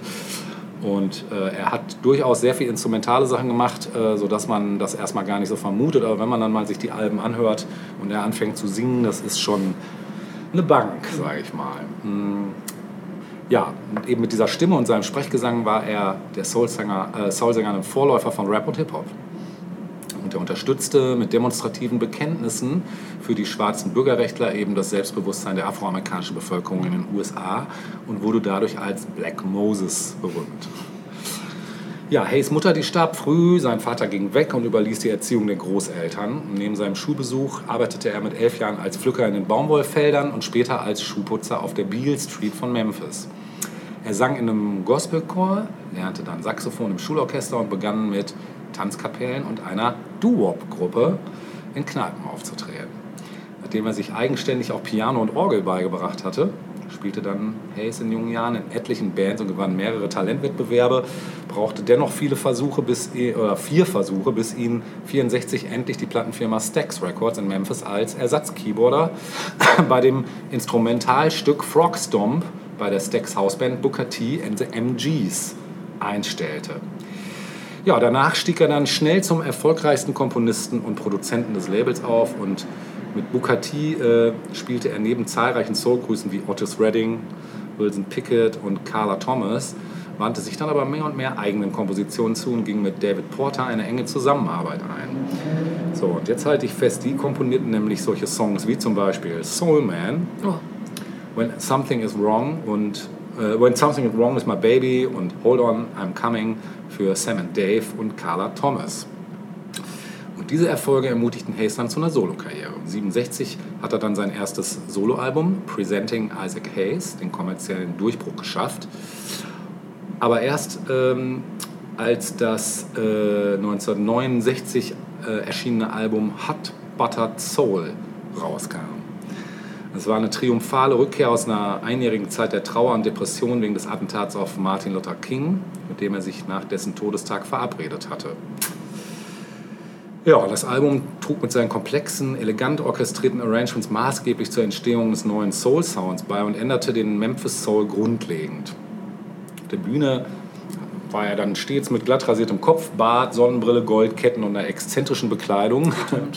Äh, demonstrierte er damit dann auch schwarzes Selbstbewusstsein, das später auch das positive Vorbild des Detective Shaft im gleichnamigen Film vermittelte. Hayes wurde zu einem Idol, das beispielhaft für James Browns Botschaft war: I'm black and I'm proud. Genau. Dann kam, kam halt der, wie eben schon erwähnte, Durchbruch 71 mit Theme from Shaft für den Black Exploitation Film Shaft und er gewann dann den Oscar, den Golden Globe, zwei Grammys, den NAACP Award und den Edison Award. Also einmal richtig abgegrast das Terrain. Das Soundtrack-Album erreichte Platin-Status, was einem afroamerikanischen Künstler zuvor noch nie gelungen war und in Erinnerung an die Unruhen in Watts, als auch an das Woodstock Festival organisierte Stax Records dann 72 mit seinen Musikern das Music Festival Wet Stax. Von Schwarzen für Schwarze. Ja, der Höhepunkt des Open-Air-Konzerts war der Auftritt von Hayes. Mit einer Limousine und einer Eskorte von Motorrädern fuhr er in das Stadion ein und eröffnete mit dem Theme-Song von Shaft. Dabei entblößte er seinen Oberkörper und unter großem Jubel kamen goldene Ketten als Symbol der Befreiung der Schwarzen von der Vorherrschaft der Weißen zum Vorschein. Ja, zugleich spielte er damit auf sein Image als Sexsymbol natürlich an. Ähm, nachdem er sich dann 75 von Stax getrennt hat, blieb er weiterhin erfolgreich, auch durch seine Zusammenarbeit mit Künstlern wie zum Beispiel Dionne Warwick. Äh, und auf dem Album Chocolate Chip von 75 und New Horizon von 77 entwickelte er eine Sti- Stilmischung aus Disco, Funk und Soul. 77 ging die Plattenfirma Stax dann in Konkurs. Dadurch verlor er nicht nur einen Teil seines Vermögens, sondern auch all seine Urheberrechte an seinen Kompositionen. Hayes war daher dann gezwungen, als Schauspieler in Krimiserien aufzutreten. Da wirkte er dann in Nebenrollen in Fernsehserien wie zum Beispiel Detective Rockford, das A-Team und Miami Vice mit. Daneben sah man ihn aber auch in Spielfilmen wie Die Klapperschlange von John Carpenter, in Chuck Turner oder in Robin Hood Helden in Strumpfhosen. aber alles jetzt nicht so, ne? Nee, geht so, ne? Der Klapperschlange war schon, war schon ein guter Film. Also, das war ja so John Carpenters mehr oder weniger Mainstream-Durchbruch. Genau. In den US äh, US-Serie South Park lieh, äh, lieh er der Figur des Chefkochs seine Stimme. Ach. Und die Popularität der Zeichentrickserie verschaffte Hayes dann im Dezember 98 durch die Single-Auskopplung des Lieds Chocolate Salty Balls unter dem Namen dieser Figur, Chef, einen ersten Platz in den UK-Charts. Und 2001 spielte er beim Album Songs in A Minor des R&B-Stars Alicia Keys Fender Rhodes und arrangierte die Streicher- und Flötenpassagen. War also immer irgendwie am Start. Ne? Ja, aber dann ja auch doch nicht so, wie es ihm vielleicht eigentlich Ja, wahrscheinlich. wie es verdient. Wie es seine ne, Würde so, hätte, ja. genau. Ja. Ja, Isaac Hayes war zeitlebens ein politischer Mensch, der sich für Bürgerrechte der Schwarzen einsetzte und beteiligte sich auch an den Protestmärschen von Martin Luther King, am Millionen-Mann-Marsch und engagierte sich in Memphis aktiv gegen Übergriffe der weißen Polizei und für schwarze Sozialprogramme. Aufgrund seines Engagements wurde er 92 äh, ehrenhalber zum König äh, Katie Okensi des Ga Ghana, Ghana, Ghana, Ghanaischen? Ghanaisch, Mhm. sagt man so. Ghanaischen Aderdistriktes gekrönt. Und er trat der Church of Scientology bei. Das ist vielleicht nochmal ein negativer Ja, mal eine strange Kombination auch irgendwie, ne? Völlig, ja. Einerseits König, andererseits Dabei als Scientologe. König hätte er seine eigene Religion gründen Hätte er können. machen können, ja. ja. Ja, genau. Äh, Im äh, März 2006 hat er dann seine Arbeit für South Park gekündigt, nachdem Scientology in der Folge der Serie stark kritisiert worden war. Nach eigenen Angaben war der Grund für das Verlassen der Serie jedoch ein kurz zuvor erlittener Schlaganfall. Einer der beiden Produzenten der Sendung, Matt Stone, sagte gegenüber äh, äh, Associated Press, dies hat hundertprozentig etwas mit seinem Glauben an Scientology zu tun. Er hat kein Problem damit, dass sich unsere Sendung über Christen, Moslems, Mormonen und Juden lustig macht und hat jede Menge Checks dafür kassiert. Weiter behauptete Stone, Hayes will einen anderen Standard für Religionen, die nicht seine sind. Und das ist für mich der Punkt, wo Intoleranz und Fanatismus Oh, okay. beginnen. Also da war richtig Krass. Beef. Mhm. Ja, der zweite Produzent von South Park, Trey Parker, hatte bereits vorher schon erklärt, dass Hayes der einzige Grund gewesen sei, warum Scientology nicht schon früher das Thema einer South Park-Episode gewesen sei. Er sagte, um, um ehrlich zu sein, was uns davon abgehalten hat, das schon früher zu tun war Isaac Hayes. Wir wussten, dass er ein Scientologe war und er ist ein toller Typ. Wir meinten daher, wir sollten das erstmal vermeiden. Ja, den Ausschlag dafür, die betreffende Episode doch zu drehen, ähm, gab angeblich ein gegenüber dem Komödianten Penn Gillette verhängtes Verbot in seiner Kabelfernsehsendung Penn and Teller Bullshit, Witze über die umstrittene Religion zu reißen. So viel dazu. Hayes war einer der erfolgreichsten DJs des New Yorker Radiosenders Kiss FM und weiterhin arbeitete er an Werbejingles für Pepsi und Burger King.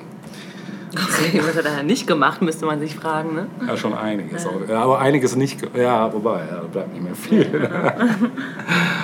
Am 10. August 2008 starb Isaac Hayes im Alter von 65 Jahren in seinem Haus in Memphis an einem Schlaganfall. Hayes war viermal verheiratet und hinterlässt seine vierte Frau Adiova, mit der er seit 2005 verheiratet war, mit ihrem gemeinsamen Sohn sowie elf weiteren Kindern. Ja, Oscar habe ich schon gesagt, für Theme from Chef, äh, beste Filmmusik für Chef und Grammy Awards 72 äh, und 73 dann auch nochmal. Und der Rolling Stone listet Hayes gemeinsam mit David Porter auf Rang 75 der 100 besten Songwriter aller Zeiten. Genau. Wir müssen natürlich noch einen Song hören, ist klar. Wir hören nicht Theme vom Chef, keine Sorge. Wir hören auch sonst keinen der eher bekannteren, sondern wir hören jetzt eher einen meiner Special Faves. Das ist jetzt eine etwas eine Ballade schon fast, eine soulige Ballade mit dem Titel Wish You Were Here. You Ought to Be Here.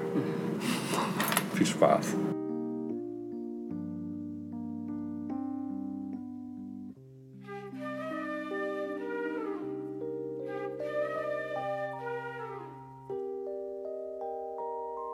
What can I say? What can I do? Another day that I'll spend missing you like a portrait with no face a dancer with no grace. Night I pray that love shows you the way.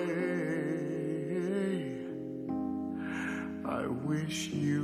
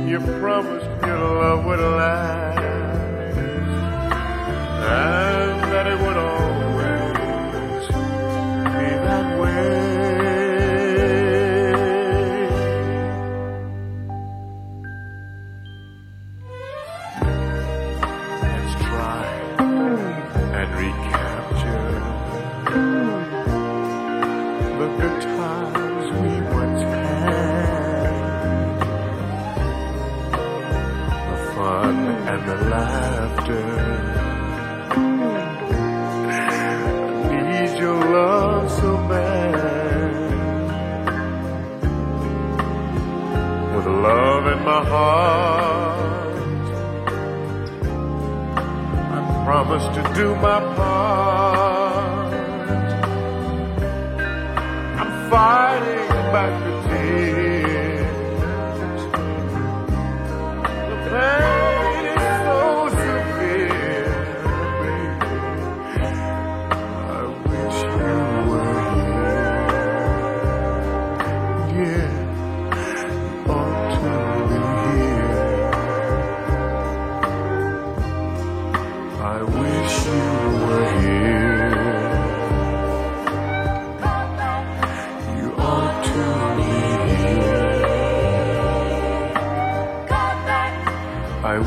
You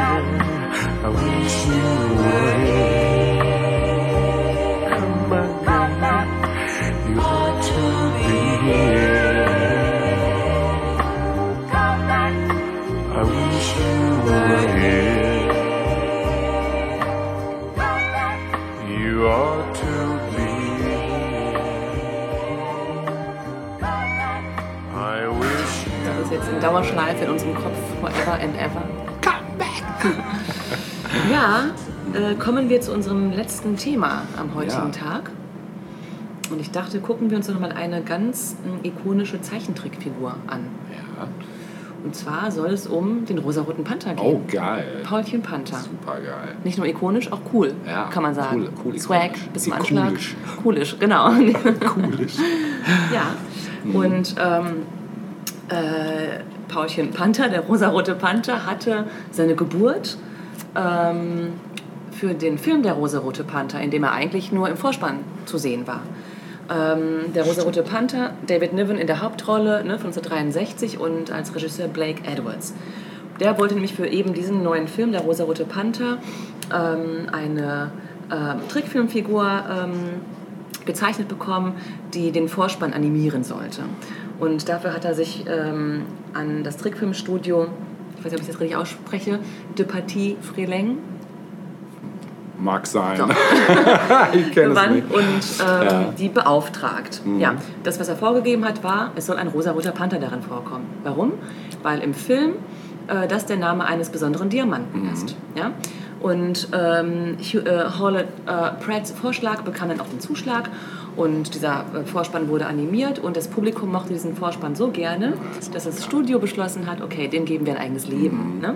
Eine eigene Zeichentrickfilmreihe sollte eben mit dem Pink Panther fürs Kino produziert werden. Und so kam es dann auch. Also ein Jahr später schon gab es dann äh, den ersten Pink Panther Film namens Der rosarote Schmierfink fürs Kino. Und äh, den verlinken wir natürlich auch, der Ja. schon echt ein bisschen surreal auch, muss man sagen. Aber war das oft, Äh, ne? absolut, ja, ja, da haben die 60er auch gut zugeschlagen. Ähm, der Clip ist sieben Minuten lang und man sieht, wie ähm, da so ein Männchen eine Wand streicht, weiß streicht. Und das Männchen bemerkt nicht, dass da ein rosa-roter Panther ist, ein Pink Panther, der alles rosa hinterher streicht. Und naja, am Ende ist äh, die ganze Welt rosa. Ja. Das Männchen, ist das nicht schon Inspektor Clouseau? Oh, das weiß ich gar nicht. Könnte man mal gucken. Ja. Ähm, ja, aber zumindest zeichnerisch nah dran. Ne? Genau. Das wäre ja ein Stil letztlich Ja, ist auch. auch ne? super geil, der Stil. Ähm, dieser Kurzfilm hat dann auch direkt äh, den Oscar für den besten animierten Kurzfilm abgesahnt. Also es ging direkt richtig gut los. Bis 1980 wurden 124 Kurzfilme mit dem rosa-roten Panther gedreht. Und jeder dieser Filme ist etwa ja, sechs Minuten lang. Und als Erkennungsmelodie zeigte sich die Melodie von Henry Mancini. Ja, genau, mega, ja. Genau. Auch ikonisch. Absolut. Ähm, der Pink Panther spricht äh, nicht, bis auf zwei frühe Ausnahmen. Und ab 1969 ähm, wurde die Reihe nicht mehr nur fürs Kino produziert, sondern vor allem für die Pink Panther Show als Trickfilmserie für Kinder. Ähm, ja, für diese Kinderserie wiederum wurde dann auf die bereits fürs Kino produzierten Cartoons zurückgegriffen. Und jetzt kommen wir zu deinem einen, ein, äh, ein Wurf. Wurf von vorhin Tor. zurück, genau. Ähm, dabei war dann nämlich auch, ähm, oder Teil dieser, dieser, ähm, dieser gesamten Kinderserie waren auch die fürs Kino produzierten Inspektor-Kurzfilme, also Inspektor Clouseau. Ne? Sowie Sancho und Pancho und andere. Und dieser komische Ameisenbär, wie hieß der nochmal? Ja, also ich erinnere mich vor allem an Sancho und Pancho tatsächlich, Ja, die beiden auch Frösche. Ne? Ja. Ab 1978 wurde nur noch fürs Fernsehen produziert. So, Mhm. in Deutschland hatten wir ein etwas anderes Bild.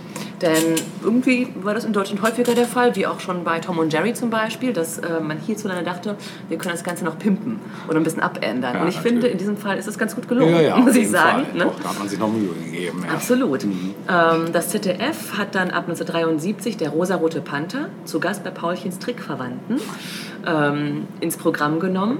Äh, und der Vorspann wurde verändert. Auch der Name wurde verändert. Es war halt nicht der Pink Panther, sondern Paul bzw. Paulchen Panther. Ja. Ähm, es gab gereimte Kommentare aus dem Off. Ja. Ja, verfasst von Eberhard Storek, gesprochen von Gerd Günther Hoffmann. Und ich habe hier mal äh, so äh, was rausgesucht. Das klang dann nämlich so, für alle, die unter euch, die das nicht mehr wissen oder auch nie kannten. Man hat den Paul jüngst engagiert, dass er zur Sommerzeit gastiert, in einem Badeort bei Celle als Geiger in der Kurkapelle, wo man willkommen und beliebt, wenn man nicht falsch spielt und viel übt. ja, und der Abspann ist natürlich auch uns Kindern in Mark und Bein, in Haar und Blut oder wie auch immer übergegangen. Heute ist nicht aller Tage. Ich komme wieder, keine Frage. Ja, genau. Ähm, mit dem Lied natürlich, wer hat an der Uhr gedreht, ist es Genau. wirklich schon so spät und so weiter. Das ne? war aber auch wieder deutsch, oder? War das war deutsch, Ja, genau. Das war krass. alles neu dazu gepackt Krass. worden. Ne? Ja, aber ganz geil. Also Ja, es hat voll. dem Ganzen echt nochmal ein bisschen was gegeben. Ja, Ne? Genau. Es war auch immer super traurig, wenn der Abspann losging. Weiß ich immer, da war ich immer den Tränen nah. Ja, die dachte, verdammte nein, Uhr, die schon wieder hier alles Echt? zerstört. Ne? Echt. Was haben wir da geschaffen mit dieser verdammten Uhr? Genau, ganz schlimm. Ja, ja aber da wir äh, schon mal, oder du insbesondere, schon mal das Theme ähm, von Harry Mancini schon mal im Programm hattest, Stimmt. ja, ähm, habe ich mir gedacht, okay, okay, was nehmen wir denn jetzt? Und Entschuldigung. Bitte was? Entschuldigung. Entschuldigung, ja, ja. Aber das kann passieren bei all den Themen, die wir hier schon abgegrast haben. Ja. Ähm, ich habe mich, ähm, hab mich mal gefragt, okay, wo kommt denn Pink überall drin vor, ohne jetzt Pink spielen zu müssen? Ja. Ne, genau, also keine, also keine Sorge. Pink Floyd auch Nein, ich habe mich das äh, an eine andere Dame gewandt, nämlich an Tori Amos, die ein grandioses Album hatte äh, mit dem Namen Under the Pink.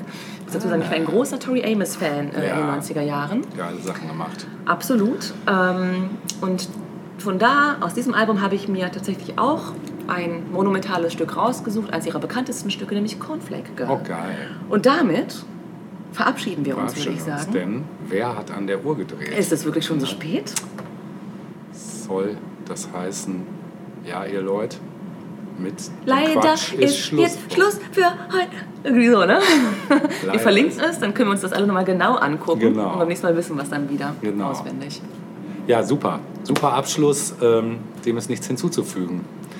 Ich sage mal, bleibt uns weiterhin wohlgesonnen und wir verabschieden uns bis zum nächsten Mal, wenn es wieder heißt Tausend Jahre Pa! Kultur.